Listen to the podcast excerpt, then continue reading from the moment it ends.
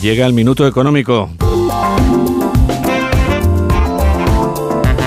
Hoy Ignacio Rodríguez Burgos nos explica en un minuto qué tiene que ver el Tribunal de las Aguas con los precios. Todas las grandes civilizaciones han sustentado en el agua y en las obras hidráulicas que modelaron los pilares de sus culturas, desde el Nilo de los faraones a los canales del Yangtze y del río Amarillo que configuraron China, pasando por el Éufrates, el Tigris o el Indo. Los romanos estaban obsesionados con el agua.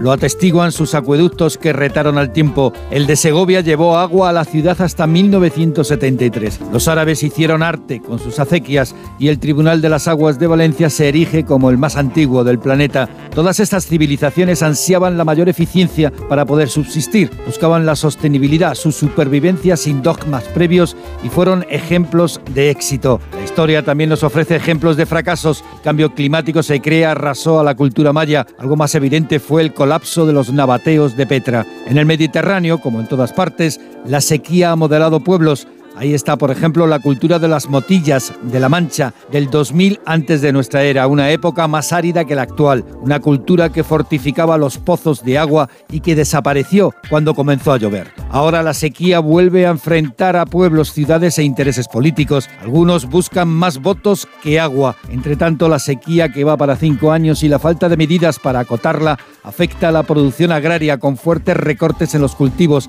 a la ganadería con un encarecimiento del forraje y por último a los precios de los alimentos que se encarecen de media un 16,5% y que tardarán en moderarse. Y es que todo va del campo a la mesa, los alimentos, la sequía y los precios.